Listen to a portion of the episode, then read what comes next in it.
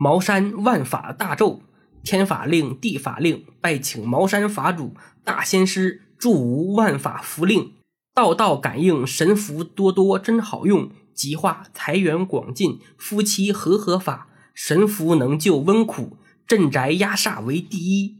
神法排阵邪魔经，翻天覆地神魔灵，爱情如愿迷女人，呼风唤雨第一灵，养鸭僵尸神广灵，无凤茅山教主亲敕令，神兵火急如律令。好了，你这个，你这条咒念的，我的天呐，这个这么长，但凡要想要除魔，这早都被砍死了。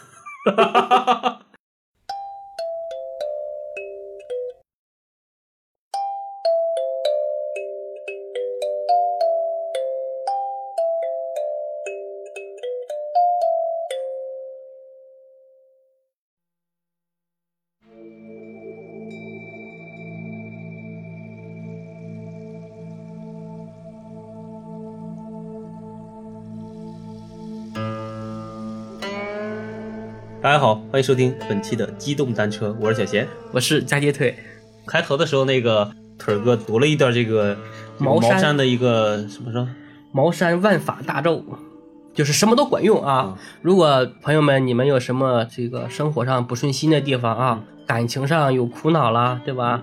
挣的钱少了之类的，就可以把我们这段咒语念一念啊。如果管用了呢，你给我们打一个赏；如果不管用呢，别来找我。今天呢，我们就讲一讲这个茅山术，不是茅山术，是道士。啊道教，嗯应该是道教，也不能算道教文化，只能算是一个道教的一个就是道教的一部分嘛。我们就是把大家最好奇的道教这一部分再给大家讲一讲。对什么有关于茅山术啦、张天师啦这一类的。对对对，嗯，小仙，我问你啊，我们中国现在就社会上存在的五大宗教都是哪五大宗教？五大宗教，，对，我们应该上小学就学过。国内吧，对，就国内，国内。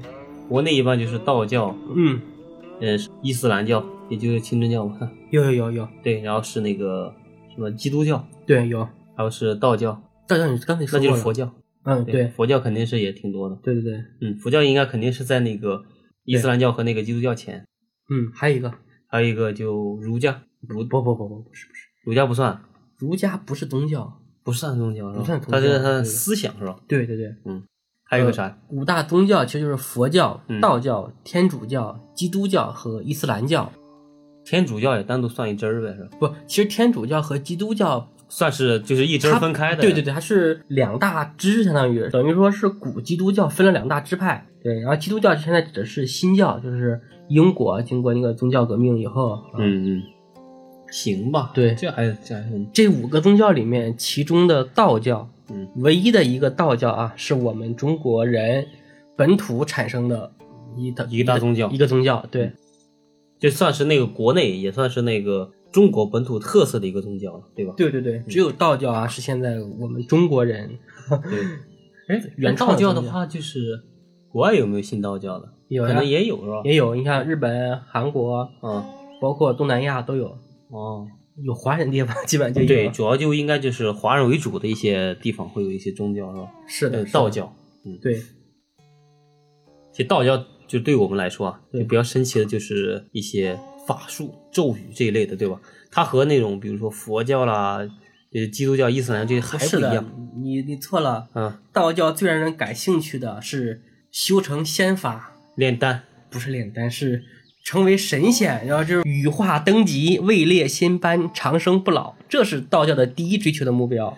因为对道教的就有这个修炼成仙的一个概念，对包括之前我们老讲的一些就是什么鬼故事之类的一些动物修炼成精啦，这种应该也其实你也可以归结为道教的其中的一种文化吧，对吧？呃，这个嗯沾点关系吧，但应该嗯关系也不大，因为别的一些教里面也有这样，也有这些东西。嗯，但是道教里面是吸收了这些民间的一些巫鬼文化。嗯，对对对，其实说道教可能跟道家也有一定关系。嗯这个道家你有啥了解吗？老子创办的嘛。对，道家应该是诸子百家之一哈，它是一种对对对思想、哲学思想。对，其实道家和道教感觉好像还是两个不同的一个概念，对吧？对道家主要是讲究这个思想，跟儒家思想是类似的那种。对，道家是一个哲学流派，然后道教呢是一套宗教门派。对，然后所以说一直就是有点，可能大家也比较混到一起啊，就感觉这个东西到底是算于宗教算一支儿呢，和道教思思想是一脉相承的，还是等于说它两个就完全不搭嘎，对吧？不搭嘎，但是嗯道教是利用了呃道家的某些思想，然嗯后创办出来的，然后他自己又完善了这一套的这种，比如说行为准则啊，然后对你的约束，然后还有一些不同的精神控制的一些读物吧，这等于一些书啊。道教也出了很多这种经书，嗯让你去读的。你像你刚才开头那块，肯定就是要道士读道，肯定不是这样，读字这么清晰，这都不管用了。对，你说的对，嗯道士读出来可能一般就听不懂了对啊。你像比如说你要去寺庙里面有现在有在修的一些僧人的话，你听他们读经书，就哒哒哒，类似这样的。估计道教读的一个咒语应该也是类似这样他。肯定是读不清楚，让别人听不见的。对，那类似于就是那种梵语这一类的这种读法啊。对老子嘛，不是也被称为太上老君嘛，对吧？对，老子就是太上老君。嗯老子叫啥？老哎，上次还上次咱们提到过，我我也给忘了 老子叫李耳，啊。对对对，对吧？李耳也叫老聃，嗯是这样。就是道家呢是产生于春秋的晚期，嗯啊，产生于春秋的晚期。然后道教呢，你才产生在什么时候？道教啊，对，那肯定也早早不了太久吧，应该差不多吧。定道教产生在东汉时期，哦，其实两者相差了几差了几百年的时间。嗯然后就是道家呢，我们也不过多的介绍啊，这个讲起来又是没完。就是说道家的两个比较代表的人物，就是一个老子，然后一个庄子庄子，对，嗯老庄的老，庄，对对对，嗯，大家喜欢的话也可以去看一看啊，对你像那个庄周化蝶，对，嗯，嗯，道德经这一类的，对，而且现在道德经已经成很多一些，比如说企业家，对吧？互联网大佬的一个必修一课了，感觉。还有一些就是前几年的时候，嗯，国内不是国学热嘛，对，很多一些企业家啊，嗯，而且很多土 暴发户、土大款的一些企业家啊，都喜欢热衷于学道德经。对，然后在自己的办公室贴几个什么“道法自然”之类的。对对对，类似这种的。嗯，对行，那我们现在正式讲道教的产生啊。嗯，呃，其实我们小时候看过很多这种道教的一些影视剧，跟道士相关的是吧？其实它主要会涉及到一些，比如说画符啦，一些降妖除魔这种神神叨叨的事情比较先等一下，多一些。是不是？你看道教的里面，经常说道教里面最牛逼的那个人物，嗯，他的封号叫什么？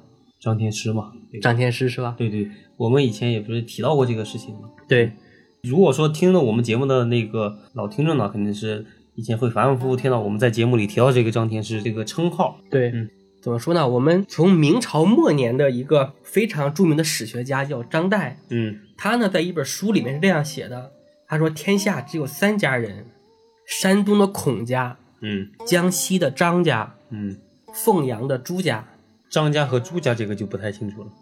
明朝末年呀，啊是明朝末年谁姓朱啊？哦哦，对吧？这是皇家呀，皇上啊，对吧？哎，先拍个马屁是吧？对。啊，然后山东的孔家就是孔子那一系啊，嗯然后说到这个江西的张家就是张天师这一系了，而且跟孔子呢被称为南张北孔。哦，就张天师他这个其实就是，嗯，就在道家里面来说的话，他就是一个算是一个比较高的头衔了，就法术了，类似这种比较厉害的一个。如果被评为张天师的话啊，嗯基本上就是道教的最高领袖了。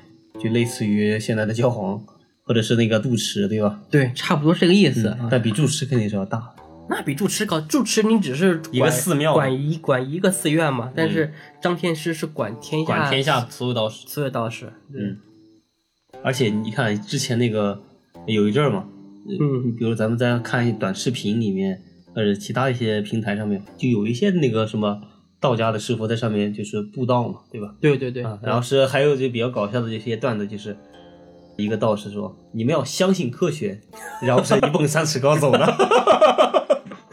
嗯，之前还比较火的就是那个有什么道士表演什么轻功使上飘那种的。对，其实，呃，我们中国人啊，因为道教是我们一个传统宗教嘛，我们嗯每一个中国人实际上多多少少都受到这个道教的一些影响。嗯你像我上初中的时候，嗯那时候住校，宿舍有一个哥们儿就是看武侠小说啊，看嗯的已经非常入迷了，走火入魔了都快。对，走火入魔了。他基本上两三天看一本，两三天看一本，啊，我操，这速度就是晚上是不睡觉的，就看，通宵达旦的看。，对，老师把书没收了，自己再去买。反正他就是看过的书啊，就是嗯尤其这种武侠这种书啊，嗯我觉得都加起来的话，那得有得有他一人高那比人高多了。他两三天就看一本，而且有的书还是很厚的。啊！我知道，就以前有有类似于那种跟网文那种合订本是吧？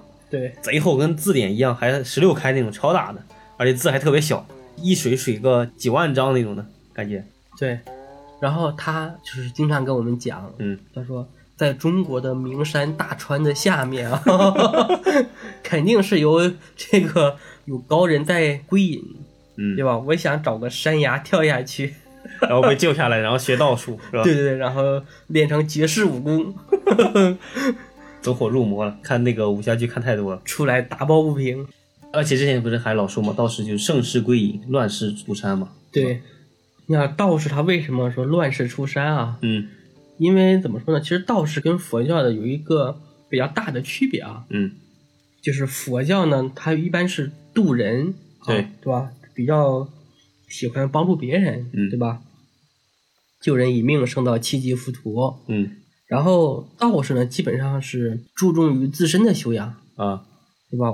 我要努力的修行，最后羽化登基，位列仙班，哈，嗯长生不老，这是这是一个比较明显的区别。但是嗯道士呢，他到后面呢，毕竟说中国的这种文化就是家国文化，嗯它也不能完全的抛弃，嗯，所以呢，有一些道士呢也开始说，在你这个练成了，法术。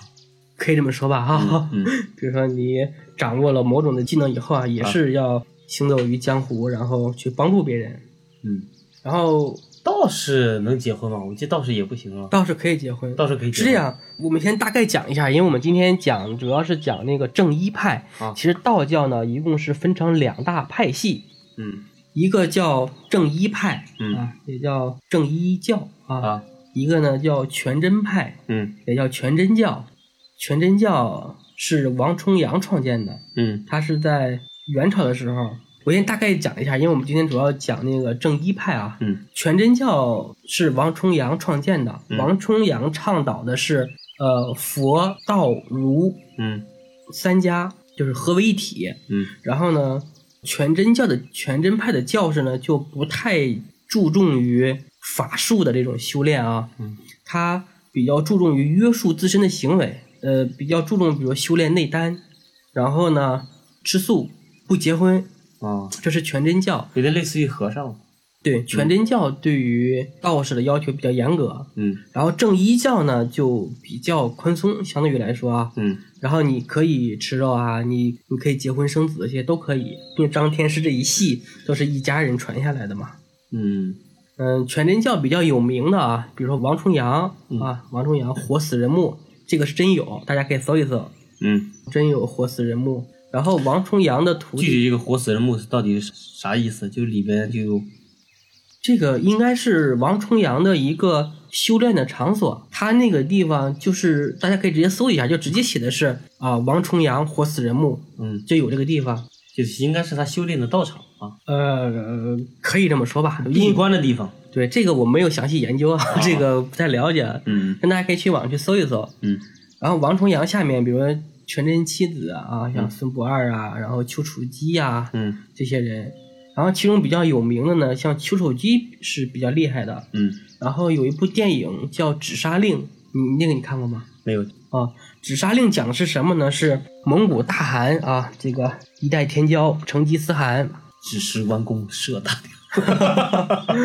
成吉思汗指挥蒙古军团啊，是横扫了半个地球啊，就是很厉害。他在打到中亚的时候，当时蒙古大军打完这个城的时候，就基本上是都是要做一件事情，就是屠城。嗯呃，蒙古大军呢，一般在开打之前啊，就先问你，你投不投降？嗯你投降了呢，我就留你们这个城里面人的活命。活路，对，然后就比如说啊，好，你投降了，嗯那就给我当奴隶吧，嗯就，这样。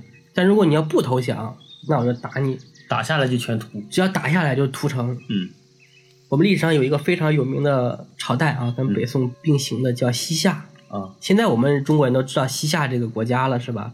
但是西夏其实是在什么时候？是在清朝，嗯在清朝之后，然后在民国时期，等于说才正式的发现了西夏这个国家。哦，就是西夏呢，前后立国就是两百多年，嗯一个立国将近三百年的国家，嗯占领的面积呢也很大，相当于现在的甘肃省、宁夏回族自治区，嗯还有内蒙古的一部分、陕西省的一部分。嗯，但是这个国家等于完全历史上是没有看到的。就西北方向是吧？对，但可能他那个政权可能影响力不大是吧？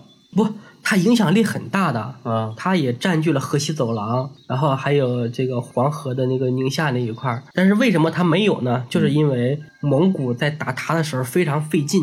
哦，然后呢，在宁夏最后投降之前，嗯成吉思汗在攻打他的过程当中死了。哦然后等他开门投降之后，蒙古人就屠城，哦，然后呢，等于把西夏的一切都掩埋了。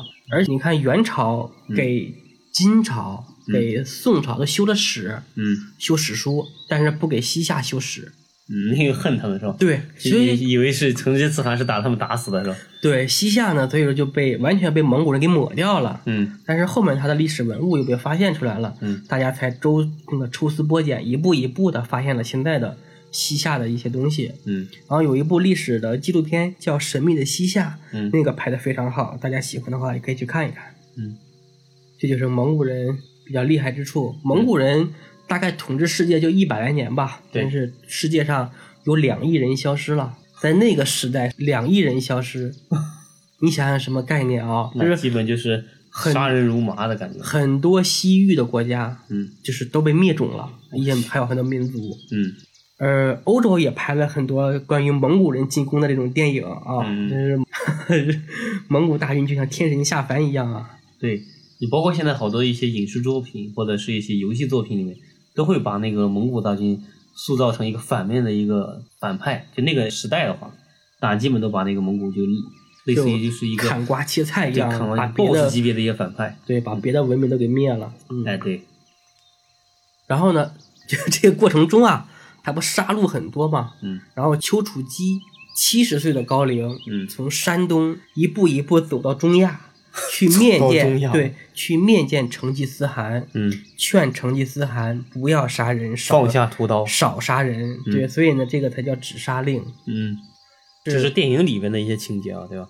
对，但是历史上是根据真实的事情改编的，哦，然后电影可能稍微有那么一点点神话艺。术化是吧？对，电影里面呢，成吉思汗对丘处机说：“你让我怎么相信你哈？嗯我得先看看你有没有这个法术，你有没有仙法哈。嗯然后呢，就把一根手杖给了他，手杖杵了很多年，都是一块枯木头。嗯然后呢，丘处机就让这个手杖又萌发了新的生机，发芽了就。以旧换新了是吧？不是以旧换新，是枯木逢春。哦，它又发芽了。哦嗯，就这样。最后呢，成吉思汗就是开始减少了杀戮的这种行为。嗯然后全真派另外一个比较有名的道士，大家应该都知道，就是武当派的创始人张三丰。张三丰不是太极拳？对，就就是张三丰，嗯武当派的开创者。嗯张三丰历史上的记录是在元朝出生的，一二几几年啊出生的，然后没有死亡日期，因为到明朝的时候，朱棣嗯还跟他聊过天儿，一二级一到明朝，这多长时间了都？呃，他是一二四几年，啊。就是开始出现在史书上，哦。然后到朱棣的时候应该是啊朱元璋一三六八年加上三十五年，就是一四几几年了，一四几年活了一百多岁嘛。对啊，但是实际上有一些记录就显示，在清朝的时候还有人见到过张 张三丰这个人。那说不定现在好像张三丰是不是还没死？对，张三丰没有死，嗯你可以去去搜，张三丰是没有明确的死亡日期，嗯也没有墓地的，他是真的是成为了得道成仙了对，得道成仙了。嗯，张真人，也可能张真人现在正在听我们节目。对，说不定张真人哪天啊回来点化你。对对对，我也可以羽化登仙。嗯，其实我觉得不好，我觉得还是要体验体验人生的快乐啊。羽化长生不老不太好，不好，我不太喜欢长生不老。活得太久了。对对对，还得攒多少钱呀？而且你想，其实道士啊，你是要放弃自己一切的欲望的，对，西风引路，嗯，对吧？然后存天理灭人欲啊，这不这是这是这是这是儒家理学了 对对这是理学理但是他也确实是讲究，因为全真派就是要禁欲的，嗯全真派也讲究这一点。嗯，全真派就有点类似于就是修身养性的那种那种道，他就是儒释道三家结合到一起，但他主体上还是道家为主用用，道家思想为主。道教啊，道教。教思想，所以呢，关于全真派一些好玩的事情不多，嗯因为他们严于律己，太正派的人物啊，没什么可聊的。嗯，下面就聊正一派。对我们主要讲的就是正一派。对，嗯正一派可能会就牵扯到很多的，比如说降妖除魔啦，对或者是什么练长生不老仙丹啊，乱七八糟的这一类的。对，我们先从那个道教的产生啊，嗯因为全真派是在元朝时候才创建的，嗯而元朝之前一直到东汉这一段时间都属于正一派。嗯道教的创始人叫张陵，他原名叫张陵，嗯后来改名叫张道陵。哦，张道陵，对，嗯他是第一任张天师，也被称为祖师，祖师爷呗。就是祖师。嗯，你知道他是谁的后人吗？不知道。汉初三杰张良的后人，他是张良的后代。嗯，怎么说呢？张良也有点神神叨叨啊。嗯张良在那个遇到黄石公之后，嗯获得了太公兵法啊和黄石公的素书。嗯他研究这两本书之后呢，成为了一代谋圣，决胜千里之外，无不如子房。就反正也是那个类似于就偏神话级别的。他很厉害，对、嗯他确实把运筹帷幄啊，把决胜千里之外，嗯善于谋略，很厉害。嗯，张道陵应该是张良的第八世的子孙。第八世，对，那就是多早了都。张良是西汉初年呀，对啊然后张道陵等于说是东汉的中晚期了。哦，对，其实他为为什么叫张陵呢？其实是因为张道陵的爸爸啊嗯叫张大顺啊，比较喜欢这种黄老之学。黄老之学就是道家的另外一个说法啊，嗯他就给自己儿子起名为陵啊，希望是继承先祖，登陵成仙。嗯然后后来呢，就是他开辟了道家的天师道。张道陵小的时候就非常的聪明，嗯，他在七岁的时候就已经能对《道德经》倒背如流。那跟现在小孩差不多呗。现在小孩不也要你背《道德经》吗？他能倒背如流吗？正背不会是吧？《道德经》很难的，主要是理解上太难了。道可道，非常道。名可名，非常名。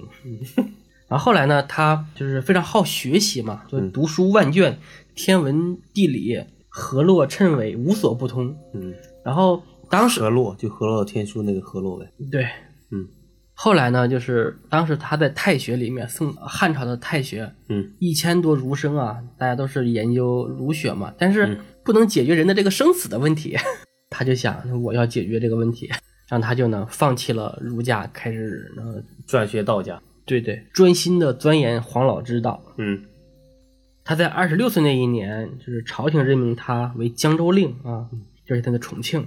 到那边之后呢，其实官儿也不好好当啊，每天反正天高皇帝远嘛，那么老远啊？对每天就去这个山头上转转，那个山头上看看。嗯然后呢，就就是在这段时间啊，因为深山老林，他自己比较安静，就比较容易思考问题。最后呢，就想通了。老子还做什么官呀？老子要得道成仙。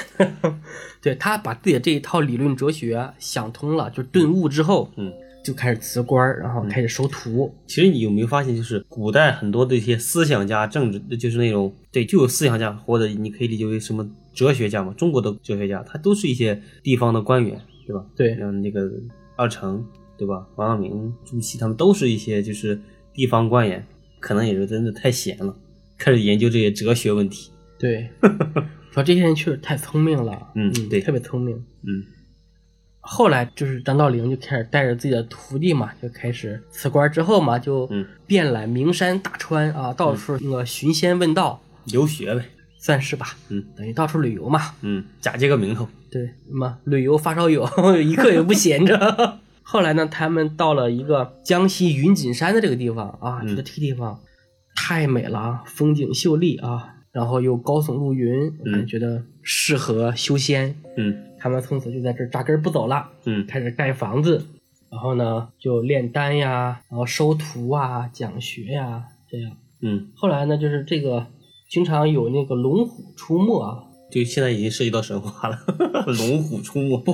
老虎是有，啊老虎肯定是有的啊，就是在江西嘛，对就是我们现在的华南虎。对，但是龙这个就很难说了啊，嗯，而且也有可能以前就确实有这玩意儿。可能真有。对对对对，我也反正我是一直感觉就是这玩意儿有可能是应该是真有哈。对对对，要不然怎么可能生肖上会单独就多了这一个不存在的动物呢？对。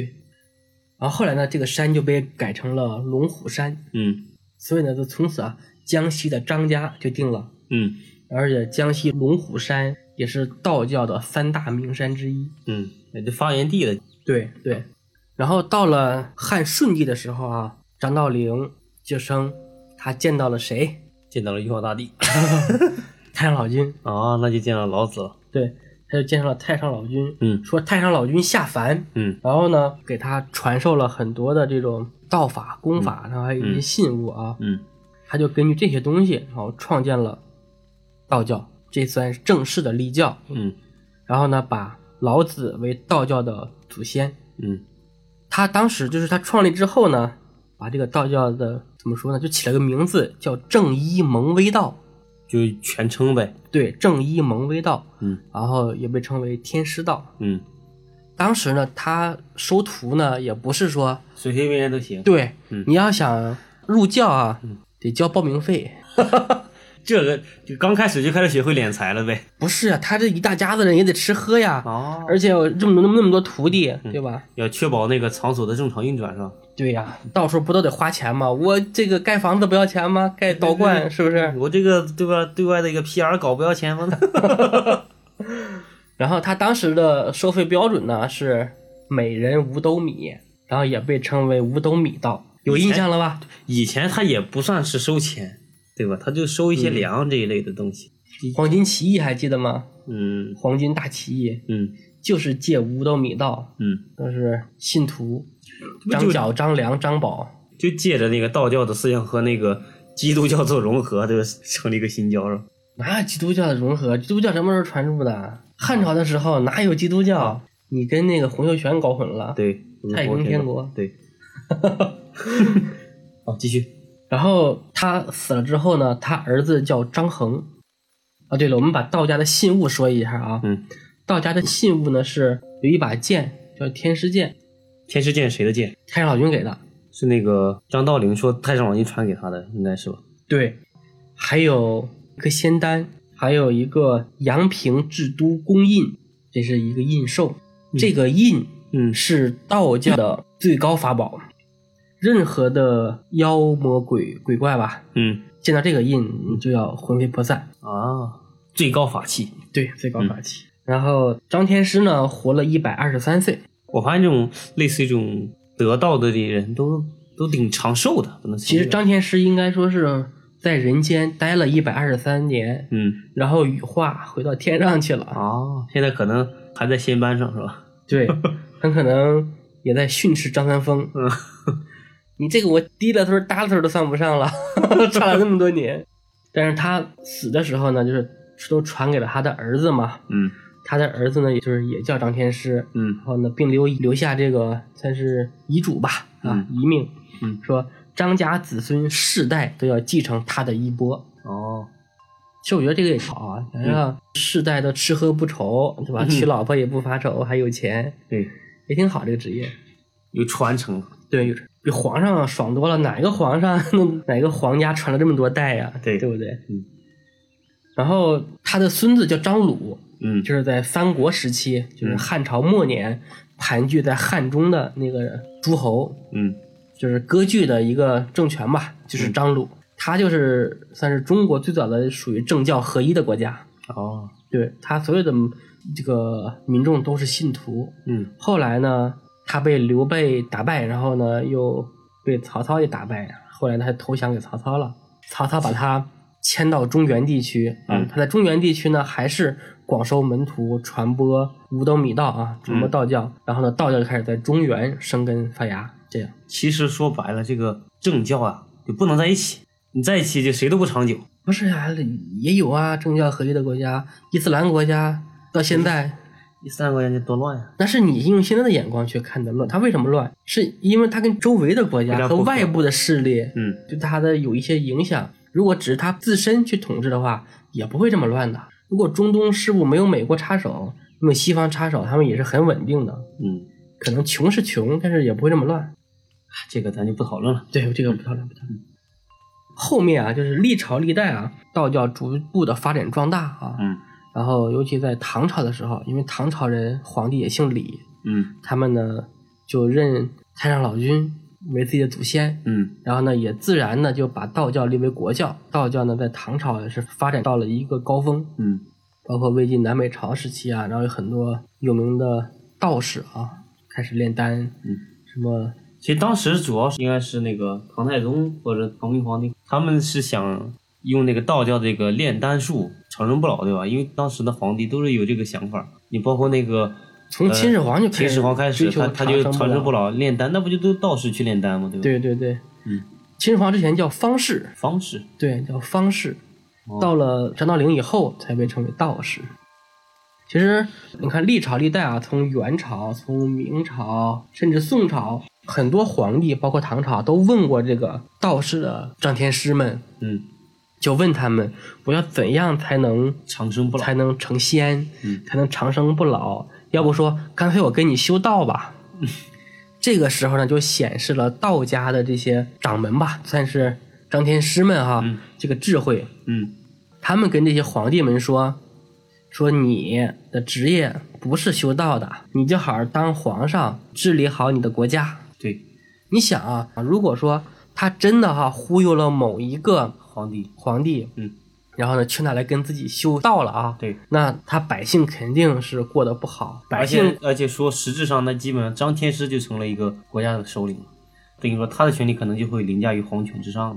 皇上肯定听他的呀，吧？对吧、是啊、这样的话，他肯定会引起民愤，嗯到时候民众对他就不好了。而且后面的皇帝有明白过来的，可能也会找他算账，对对吧？啊，清算。嗯你看历史上非常有名的三武一宗灭佛，嗯就是因为佛教发展势力太大了。嗯，嗯，后来佛教经历干扰过政治是吧？对对对，它不是干扰政治，它是影响了这一个国家的国力和运行了，已经。嗯所以呢，佛教在历史上几次被灭佛，但是道教你看没有吧？嗯对。道教其实一直很低调，嗯道教。而且你包括现在的话，就在中国这块儿，就咱们嗯那个境内，你发现就各地都有一些寺庙，对吧？对道观其实就很隐蔽，或者就是基本上是没有类似于就是像什么寺庙啦，就是让好多人去参观供佛那种的。道观比较少，对，而且那个也从来没有说什么供奉香火钱了，乱七八糟的，很少听说过比。较少，比较少。对对对，他可能也有，但是就是少。你看去武当，我估计肯定现在也都要门票要钱，也都要了。对，那这咱就不讲了。嗯，呃，道教也发生过一些比较大的一些重大历史事件啊，嗯咱们就讲一个啊，讲一个，讲谁呢？就是宋徽宗嗯曾经向张继先，就是当时的呃张张天师啊，嗯去询问这个宋朝的国运。嗯张继先说：“赤马红阳之兆，请修德。赤就是那个红色的那个赤啊，嗯赤马红阳之兆，呃，就是马年和羊年可能会有凶兆，嗯你要多修德积福。嗯然后呢，我们就直接讲后面的历史了啊。嗯到一一二六年的时候，金人南下，势如破竹，嗯宋徽宗紧急退位，让儿子钦宗登基。这一年就是靖康元年，这一年就是农历的马年。然后到了第二年啊，一一二七年，金兵攻陷开封，嗯北宋发生了著名的靖康之耻。嗯宋徽宗和宋钦宗，包括宋朝的皇室还有大臣几千人被那个金人掳走。嗯这一年就是羊年，哈哈，赤马红羊之兆就强全部应验了。嗯其实我对这个民间的这个这个术数啊，嗯这个算术这些东西，也是一直很感兴趣。嗯我觉得它还是挺他妈玄乎的哈。对，所以就刚才提到这一块呢，就就提到道家最著名或者是那个最玄乎的周易八卦那种能算卦的够预知未来哈。预知未来这个。对，哎，你包括前几天那个吴谦事件，对吧？网上不是传一张图吗？就是一七年还是一六年的时候，有个就是天师在网上那个帮别人推理八卦那种，他就就说那个大概是就在今年，那个吴亦凡就要出事儿。哎，那个我还没看过。你没看过那个？我没看过，你回头给我发发呗回。头发给你。行行行。嗯，他就说那个要从一六年左右开始就多积善福，可能到时候能逢凶化吉。结果结果结果没有，那吴谦没有珍惜。啊，他没听哈。对，然后后来网上就截那个图说真准。是网友 P 的，嗯，是网友 P 的啊。这不清楚啊。嗯，下面我们就是张天师这一系哈，嗯呃，传了六十二代。可能现在应该还有张天师吧。有，你看，你听我讲啊，这个就比较尴尬了啊。嗯易经里面一共有多少卦？这个你知道吗？不知道。一共有六十四卦。嗯张天师呢，传到了六十三代的时候呢，嗯这个国民党啊最后败逃到台湾了嘛。嗯然后蒋介石在临走的时候呢，嗯带走了两个重要的人物，嗯一个呢是孔子第七十七代孙，嗯。就是第三十一代的衍圣公孔德成，哦。这是孔子的后代啊，这是北边孔家，嗯然后南边的张家呢，叫叫张恩溥，嗯。是第六十三代张天师。张天师，嗯。也被带走了。也被蒋介石强制的带到了台湾。嗯然后呢，带到台湾之后呢，就出现了一些问题，你知道吗？嗯本来呢，张安溥呢走的比较匆忙，嗯就是张天师的，就是几个信物嗯剑和丹嗯，没带走，丢了，丢了。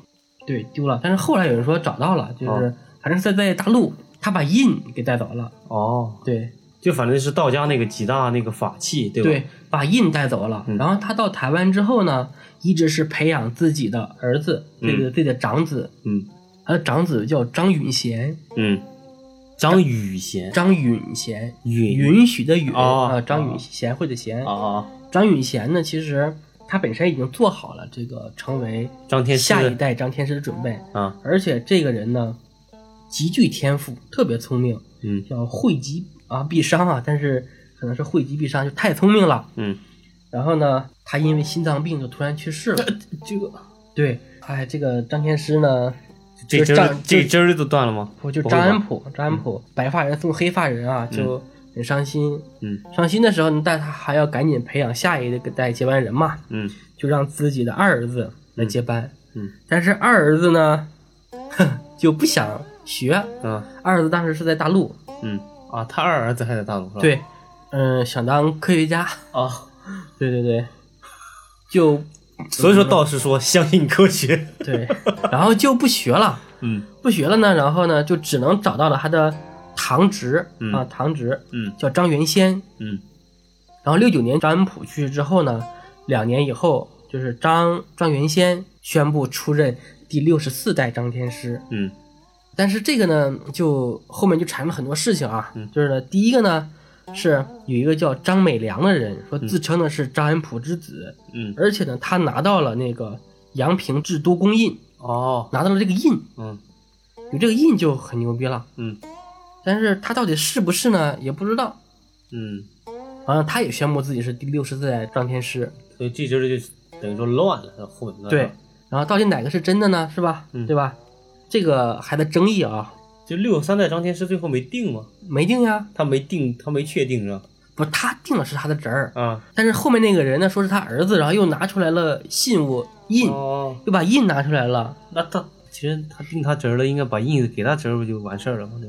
不知道啊，所以就很这就是一个谜案嘛。嗯这两个人呢 正在争的时候呢，嗯有一个叫张道真的嗯一个呃算是旁支，张兴的旁支，嗯迅速的举行了继任仪式，登基了。嗯，然后呢，两棒相争，渔翁得利吧？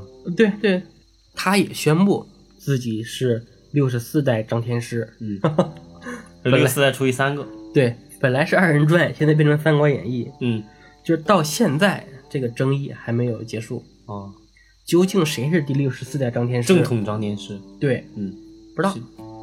那就看谁的那个信物多了呗。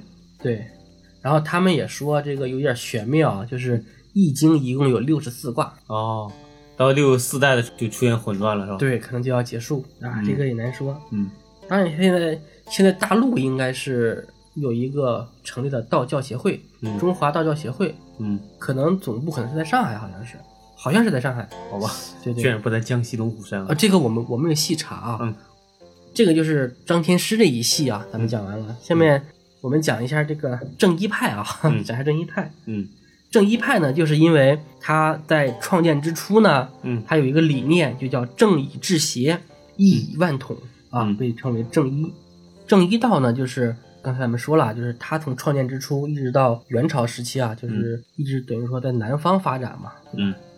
后来呢，到了元朝，到了这个元成宗啊，元贞元年，嗯。当时的张天师叫张成才，嗯他当时登位是第三十八代的张天师。嗯然后呢，西掌江南道教，在那个大德八年的时候，就是一三零四年公元，被授以正一教主，主领三山福禄。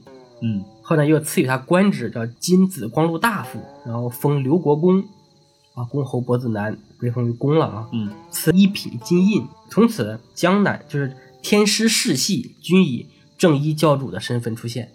然后正一派呢，就是它有几大特点啊，嗯有几大特点，其中呢，呃，它有三大福禄道派啊，嗯就是江西的龙虎山，嗯然后江苏的茅山，嗯，还有一个叫格造山，格造山、对，龙虎山和那个茅山这块还挺熟的。还格造山，格造山没听过对？对对对可能是呃后代的这些道士啊可能不太争气啊，没有不给劲儿。对没有打出这个名声来。对对对嗯嗯。然后他们主要做什么呢？嗯，就是做福禄斋教，就是什么设坛做法啊这嗯些东西。然后呢，降神驱魔 宗这些宗教的活动，就搞类就搞就是现在这一套了，是吧？对，比较神神叨叨的东西啊，嗯比较神秘。然后它下面的主要派系啊，就有神霄派、嗯清微派、东华派、净明派、太一道啊，等等等等，这些都属于正一派里下面的一些分支，对啊一些分支、嗯。啊，各小组。对对对，嗯。各小组请注意，鬼子进村了。嗯 嗯，这个正一派大家就是了解一下就行了，就是他比较注重于这些神乎其神的东西。嗯，其中啊，他下面最出名的应该是茅山派，对，嗯。茅山道士哈。嗯，你对茅山道士了解是从什么时候开始的？林正英的电影。是吧？，对，而且那个里面会涉及到茅山派，就给我的感觉啊，可能是看的以前看小时候看的那时候，感觉茅山派就是有邪术会比较多一些。一说茅山道士，就好多就不是邪术，就有的好多茅山道士，他里面演的那种角色嘛，有的茅山道士就会是有一些反派，是吧？对，有一些的有一些给就给你的感觉，小时候的感觉嘛。看林正英电影的时候，嗯呃，这个怎么说？百度上把林正英评为叫宣传茅山派的杰出人物，他应该就是茅山派的吧？我估计。不是不是，他是非茅山道士。但我感觉林正英肯定是会懂点儿，对吧？我觉得也是他演演的那一招一式，感觉确实挺像样的。我估计多多少少会对这些茅山术啦，或者一些比如说这符咒啦、这种设坛这种法术，他多少有一点了解，对吧？对。其实茅山派呢是属于道教里面上清派的别称，嗯上清派，它坐落在茅山啊，被称为茅山派。嗯但茅山派其实分为南茅和北茅，嗯北茅呢就是正统的茅山派，嗯在那个江苏的镇江，嗯那是读居中还是读沟中啊？我那个那个地方我不是不知道怎么读了啊。啊然后广东的罗浮山啊，啊是那个南茅，是南派北派那种的。对对对。然后你看北边的这个茅山派的创始人是陶弘景，嗯然后南边的那个创始人呢是葛洪，两个人都是历史上非常非常有名的道士，都非常厉害。他其实就应该是从一支分出来两个，对吧？对两个人各占南北一派，是吧？呃，可能是先创建了茅山派，然后呃，葛洪可能是从茅山派往南去传教的时候，又在那边创立了自己的一个分派的。嗯，我自己理解啊，自己理解。呃，还有一个非常有名的人物，也是这个派的，李白。李白是茅山派的，是的，可以可以，可以就跟我今天听到那个毕加索是个共产党一样，嗯，很震惊。厉害吧？嗯，是不是头一次听说？对，惊呆了。嗯，而且啊，我们中国第一个自然科学的呃获得了诺贝尔自然科学奖的嗯医学奖的那个屠呦呦，嗯他在分离这个青蒿素的这个过程中啊，嗯。他这个灵感嗯，就是受这个葛洪的影响。啊，也是茅山派的作用啊。嗯，因为茅山那个他们这个仙术嘛，就有很多就比如说类似于古典化学似的，做一些炼丹啦，这合成了那种基础化学的工作，感觉对对对有点像。嗯，这是不是很也是一个冷知识啊？对，你有这两点，你你哪天出去吃饭啊，跟妹吹一波对你跟妹子聊，你就能把妹子砍晕。嗯呃，李白啊是茅山派道士，屠呦呦理论上也是啊，他毕竟继承了茅山派的法术，或者说这个哎，青蒿素是治哪个治疟疾是吧？对吧？大家记住啊，是茅山术这个的的一个为全球人民做出了杰出的医学贡献。提供了一些基操的一些理论知识。然后呢，茅山呢，它那个地方风景还是很不错的啊，嗯然后被誉为第一福地啊，第八洞天。嗯，那茅山派下面最出名的就是茅山道士哈。对呀、我们看林正英的电影，基本上都是茅山派的道士哈。嗯，其实茅山道士他是产生了很多的这种法术、对，符箓、咒语、阵法，然后所以呢，大家都是特别好奇，嗯是吧？可以驱鬼辟邪、祈福消灾。其实我估计这种的一些法术了和灵符这些东西应该是有，但是那个影视剧呢，可能就过分夸张的一些演绎了，对吧？对对对，这让人感觉就是特别神神叨叨的，对吧？咱们把这个茅山术的这些，就是茅山那些法术啊，咱们大概的聊一聊啊。嗯嗯这个我没练过，我也不知道啊，我只是查了过一些资料，聊聊一聊啊。大哥，不是不是大哥，各位大哥，对各位大哥啊，不不要较真儿。对，不要较真儿啊。你要如果听错，如果说你是这个道上中人，或者知道我们说错了，就评论区里指正我们，对吧？对对对嗯，我们虚心学习。千万不要啊，不不要给我们施施法念咒的啊。对对对对对，嗯，行，我们我讲一下啊，嗯，来，其实就是茅山术啊，是属于中国神秘的道术啊，嗯。就是说用指符施咒啊，就能驱鬼降魔，嗯。啊，让人心生敬畏。嗯。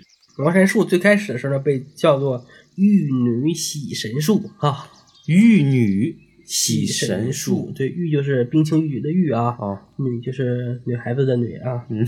然后喜神喜欢的喜，嗯，神仙的神嗯。啊，术就是法术的术啊。这名字起的这，其实我们历史上有很多这些非常对啊，像玉女心经，对吧？嗯非常好玩的这些东西。嗯但其实《玉女心经》应该是被后人给给误解了。嗯嗯，就是茅茅山术的法术啊，嗯，你猜有多少种？几百种。对，茅山的法术啊，有几百种之多啊。嗯其中就有一些比较具有攻击性的法术啊，嗯，比如说五雷咒啊、天雷破啊、玄冰咒，听这个名儿就你是很厉害的哈。对对对火云咒，就类似于就是那种黑化的一些咒语了，对吧？对，还有一些静心咒啊，比如说圣灵咒啊、金刚咒啊、降魔咒，还有超度亡灵的等等等等，反正很多很多啊。嗯咱们也不挨个讲，讲我也不会啊，啊 就大家有个了解就行了啊。嗯我们都有一套咒语，就像我开头念的那些个啊，嗯大家也可以学一学。那是我少有看懂的一个。字儿是同样的字儿，念出来肯定都不管用。对对对，我没有法术呀，我没有道行。人家不是还有手法和那个功力步罡吗？吧？对对，嗯我们挨个儿讲啊。嗯呃，其实他念一套咒呢，要配合符箓、手诀、步罡啊，步罡就是步法。你看林正英，你符箓得跟大家详细解释一下，符箓具体是指哪一块儿？可能大家也不太了解。符箓其实大家应该都看过，道士就是画一张符那种哈，有嗯驱鬼，有降魔，嗯有贴僵尸脑门上，那就是符。嗯啊，也叫符箓。嗯其中符箓呢，它分成五个级别啊，嗯五个级别，就按颜色来划分的，就是金色、银色、紫色、蓝色和黄色。你看咱们看的基本上都是黄色的，对，它为什么不用别的颜色的呢？是因为它的法术比较低啊，不够级别。就是黄色是入门级别的，对吧？对，威力最大的呢就是金色的符箓啊，哦然后银色次之，紫色、蓝色又次之，嗯威力最低的就是黄色啊。嗯，很多的道士啊，由于悟性一般，啊，终 终其一生啊，都只能停留在使用黄色的符箓的这个道行上。其实确实是啊，你想很多那些高深牛逼的人物啊，他们肯定是绝顶聪明的啊。对你不得不承认是有天赋或天才这一说的。是的，是的，嗯对。而且对于这种道法来说，不是每个人都能理解的。呃，比如说啊，小贤你就是一般的道士啊，嗯比如说你这个道行很一般啊，然后呢，你要强行啊使比较高深的这种符箓啊嗯画这种符，其实大部分情况下啊，你是因为法术法力不够，嗯，你是无法实行的。就是画出来白画，对吧？不管用。，但如果你强制的实行的话，嗯，你可能会被这个符给反噬。其实相当于是那个对吞噬你的一些法力，对吧？对对，然后轻者啊，还比较轻的啊，嗯会神经错乱啊，经脉错乱，经脉错乱对，神经错乱不就神经病吗？经脉错乱，嗯半身不遂。半身不遂是最轻的。对，这属于轻的。嗯重者呢，就是七窍流血，当场毙命。就这两个级别，对吧？要不就轻点半身不遂，要不重点就直接死了，是吧？对对对对。所以呢，这个符看来不能轻易画啊！我本来还想照电电视上找几个那个画符的那个教程啊，贼想 学一学。教程，网上的教程，你要但凡能学会，那都没人去那个什么道观里修道了。所以我想想还是算了吧，嗯还是不画了。你那个最多也就有鬼画符的。对。但是呢，就是你在画符的时候啊，还必须呢，就是念咒语吧。对，念咒语，还要有一定的法术道行啊。嗯当然也有一些符啊，就是比较普及型的符，就是不需要你有法术道行啊也能画。嗯但这种呢，基本上就属于装饰用的，就没什么屌用了啊。装饰用的。它对对，我就这样打个比方啊，嗯反正就意义不大啊。嗯嗯，怎么说呢？就是如果说呃你没有受过职啊，没有受过职，没有福将，没也没有没有能力去这个一使万灵之奴啊，是不能画符的。只是说大家一般还是不要去画。嗯嗯，而且说实话，大家在网上找的那些也都也都是，估计都是错误，对吧？画也白画。呃，反正也难说啊。我我觉得真正的这种有法术或者有那个有那种种高手嘛，他一般都是比较怎么说，都是隐士哈、比较隐藏自己的这个功力的。嗯呃，画符的时候呢，也是有一些禁忌的啊，就是有十戒八忌，咱们就不详细讲了。我们后面讲一下手诀啊。说到这个手诀，你看过《火影忍者》吗？看过一点点。看一点点是吧？对 对对对对对对对对对，那个手乱对变。人就是《火影忍者》里面那些忍者啊，就是在结印的时候啊，嗯那个就被称为手诀、嗯啊。而且火影的那些手诀，基本上都是从我们中国传过去的。哦，就他那个参考了一部分类似于就是茅山术或者是道家的一些手诀的一些手势，对吧？对，其实手诀呃有很多种，嗯不一定是道士才有。嗯但是呢，日本的手诀这个结印肯定是从中国这边传过去的啊。啊这这个这个怎么说？忍者什么伊贺、甲贺哈，这个他们可能也是为了增加一些神秘感啊，嗯学了这些别人看不懂的东西，然后自己形成一套理论，让更多的人看不懂。对，而且忍者就是他搞的那一套，就神神道道，有点类似于就是茅山术那种什么隐身啊，什么乱七八糟那种，对吧？对，呃，手诀呢也被称为法诀、斗诀、神诀啊。嗯然后呢，主要是靠手嘛，有这个单手星诀和双手星诀啊。嗯就像火影里面的那个单手结印、嗯啊，这都是比较牛逼的人物才能单手结印啊。嗯，就是这个手诀在茅山派里面，你猜有多少种？那也得起码得上百种，我感觉。对，有七十多种。学会这种手诀，他得也得下点功夫啊。对，而且这些名字啊，有左雷右雷菊、嗯白鹤、杨柳、玉朵小金蝉哈、这些哎啊，什么五黑、毫光、泰山、紫薇、单斗、药叉、三叉、金龙、金莲、神虎啊好了巨魂师傅别念，师傅别念。好好好，这整的反正基本就是一些比较神叨的一个字，再加上一个动物。对，还有飞魂过海、穿山毒龙啊，哎天罗地网、嗯大猪头、小猪头，对，这就是手诀。嗯下面还有步法，也被称为步罡。嗯其实步罡呢，就是其实它大部分是参照于我们天上的这种二十八星宿呀，还有嗯天上的这些星星的方位啊、嗯形成的这种罡法啊。就是步法，这个就你在步骤或施咒的时候，就会需要走一些步阵，对吧？对这个步按照一定的一些套路来走路。对步法呢，又被称为走方位啊，道家术语称步罡踏斗啊。嗯这个步指的是雨步，嗯呃，斗呢指的是北斗。嗯，呃，什么叫雨步啊？雨步那个雨就是大禹的禹，大禹治水的那个禹嗯啊。禹步者，盖是夏禹所为术啊。大禹发明的这种法术，招益神灵之行步啊，就是按照一定的操作程序嗯去进行的一种动作。然后像这个，呃，他在大禹治水的时候啊，就通过这种方法，就是召唤了很多的法术吧。上古神兽，对，剑鸟这个禁咒令大石翻动，哎呦，这反正很写的很玄乎啊。嗯然后像这个斗呢，就是呃二十八星宿啊，以斗宿魁罡之象，或以九宫八卦之图嗯走那个方位啊，反正 很神奇哈、很神奇。然后这个布罡踏斗呢是有三十余种啊，八卦罡、和合罡、如哪吒罡、大弥罗罡。哪吒梗，我天，对对对，神虎罡、南斗罡、护送罡啊、五常罡等等等等。嗯，然后下面就是还有一有一些阵法，阵法就是类似于摆祭坛嘛那种，对就就看那个林正英电影里面，就布个小桌子上面摆一些对，祭祀用品，这些阵法呢，主要有一些金刚阵、八卦两仪阵、嗯七星八卦阵、九宫八卦阵、五行八卦阵，都是跟八卦相关啊。对，阵法呢，一般是比较高深的人物发明的，像太上老君啊，嗯这种二郎神啊，还有东山老人、南山小妹、南海观音、伏羲神农，哎呦，很多啊，嗯，还有雷神大帝、轩辕皇帝、盘古圣王、地母元君、玉皇大帝啊，这个很多很多。嗯这些呢，就是茅山派比较著名的，或者是说一些比较神奇的地方。嗯，我也没太理解，我不知道你有没有能听懂。我也没理解，你讲的没太理解，我听得更不理解了。大家了解一个大概就行了。嗯大概现在讲完了，我们总结一下，就是现在你知道道教的现状吗？就是我们道教大概有多少人？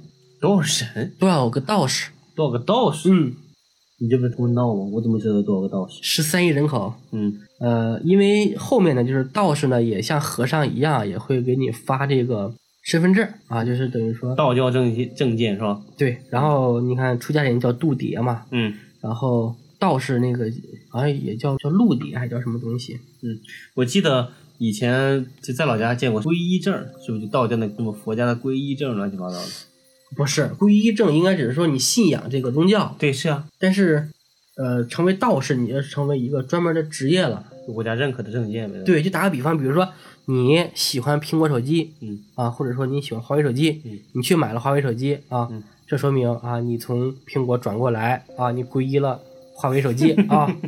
但是呢，你要想成为华为的员工，嗯那你是不是你还要再去接受华为的面试，嗯对吧？只有经过一套程序面试之后，认可你了，给你发了工作证、工工牌，嗯你才能被称为一个合格的、合法的华为的员工嗯啊。就打个比方，就这意思。嗯，嗯像全国道士呢，大概是有五万人啊，有五万人左右。啊，比我想的那要少太多了。是啊，全国的道观大概一共只有三千多所啊。其实跟寺庙比起来差太多了。是的，是的，嗯，而且现在现状就是，你比如说在我老家，有个山就是有道教，有个山有佛教。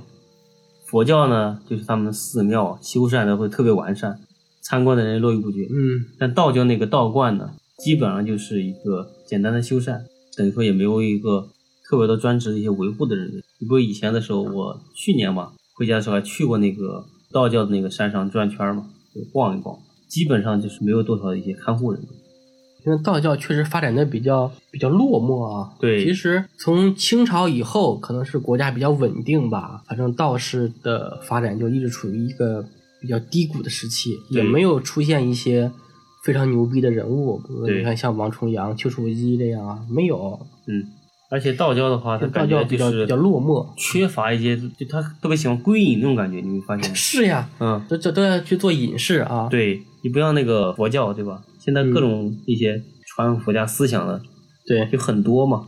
嗯。嗯，然后就是道观有三千多所，然后人员呢，就是在道观里面修行的道士大概有将近五万人，嗯。然后散居在全国各地的正一派的道士，据说有大概有一点六万人左右啊，哦，六万人左右。其实你都加起来也就大概在六七万人嘛。对，这样，我们念念其他的宗教数据啊。嗯，这是截止到二零零九年的时候的一些数据。嗯伊斯兰教大概是有两千一百万人，就是穆斯林啊，两千一百万。清真寺三点五万座。这还是伊斯兰教。对，嗯佛教哦，寺院大概是两万余座，嗯然后僧尼二十多万人，嗯这是佛教的。然后是天主教啊、嗯在中国呢大概是有教徒三百万啊，现在是五百多万人口。嗯，然后教堂会所六千多所，还是比道教多，对，对吧？然后基督教人可能就比较多了啊，对基督教应该，呃，基督教徒大概是有一千六百万人，对然后信徒是一千六百万，教徒大概是七十万啊不是，它是成立初期教徒是七十万，嗯，现在是一千六百多万，哦，佛教应该信徒过亿了吧？应该有。可得有。其实我觉得怎么说呢？因为我们很多数据嘛，就是他讲的是一些专职的人员，嗯，但是你看像穆斯林那些，他们是信徒。对，其实道教的信徒，我觉得如果都算上的话，应该也能到千万以上了。用数据里就是统计，比如信徒那个，反而会感觉伊斯兰会两千多万多一些。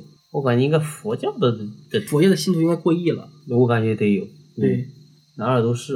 对，以上这些就是我们今天讲的关于呃道教正一派张天师和茅山派呃茅山术嗯，的一些初级的讲解吧。对，一些历史发展历史和那个到当前的一个现状嘛，对吧？是的，是的。你包括具体一些茅山派的一些奇闻异事啦，或者一些就是、呃想要除魔的故事的，后面我会和那个腿儿哥单独我们再对，我们会不定期的去组织一些呃道士捉鬼呀、对吧？道士捉奸啊，没有捉奸 啊，道士捉奸，对，那也可以。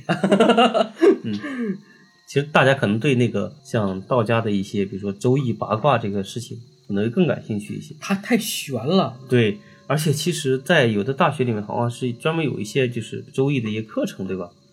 其实周易对你一些就是未来的事情的预测，还确实有一套它那个比较准确的一些理论知识的一个应用你看。，嗯我们中国最牛逼的那个预言那个著作叫叫《推背图》，《推背图》就是唐朝的两个道士嘛，嗯李天罡和李淳风嗯，两个人写出来的，还是很神奇的。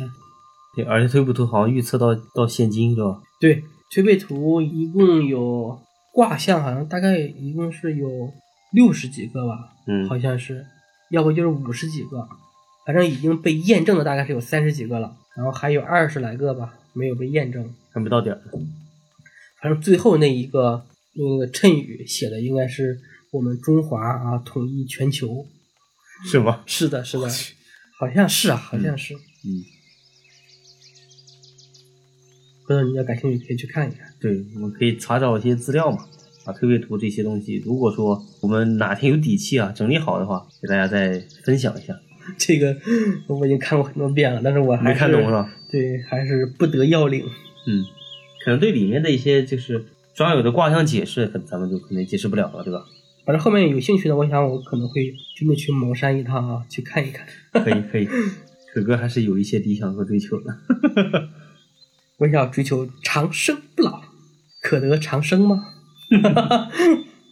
那孙悟空去修道的时候哈、嗯啊，可得长生吗？对吧？其实《西游记》写的很奇怪的一个地方就是，孙悟空明明是学道的人啊，最后竟然入了佛家。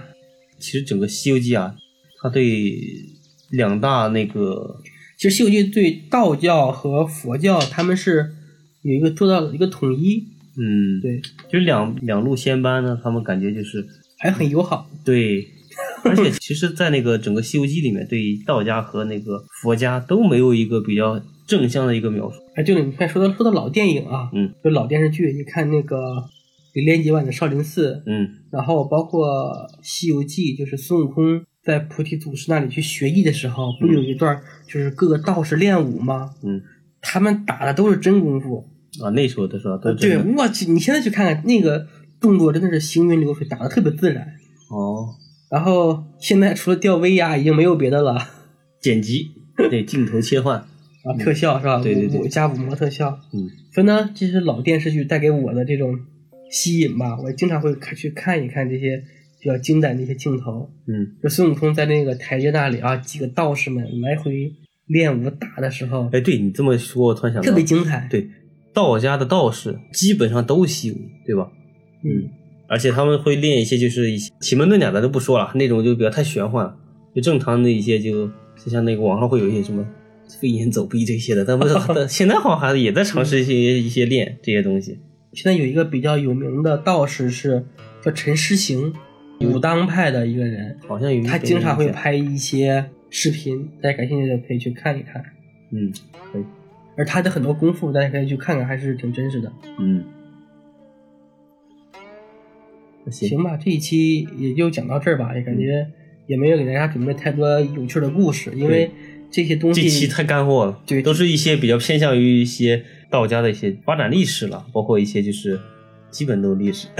对，嗯反正大家如果听完了，可能跟一些啊不懂的人去吹吹牛逼啊，也还可以。嗯，可以作为一些就是比如平时聊天的一些谈资嘛，对吧？对对对，嗯，行，那我们今天就先到此结束，好的，讲到这里吧。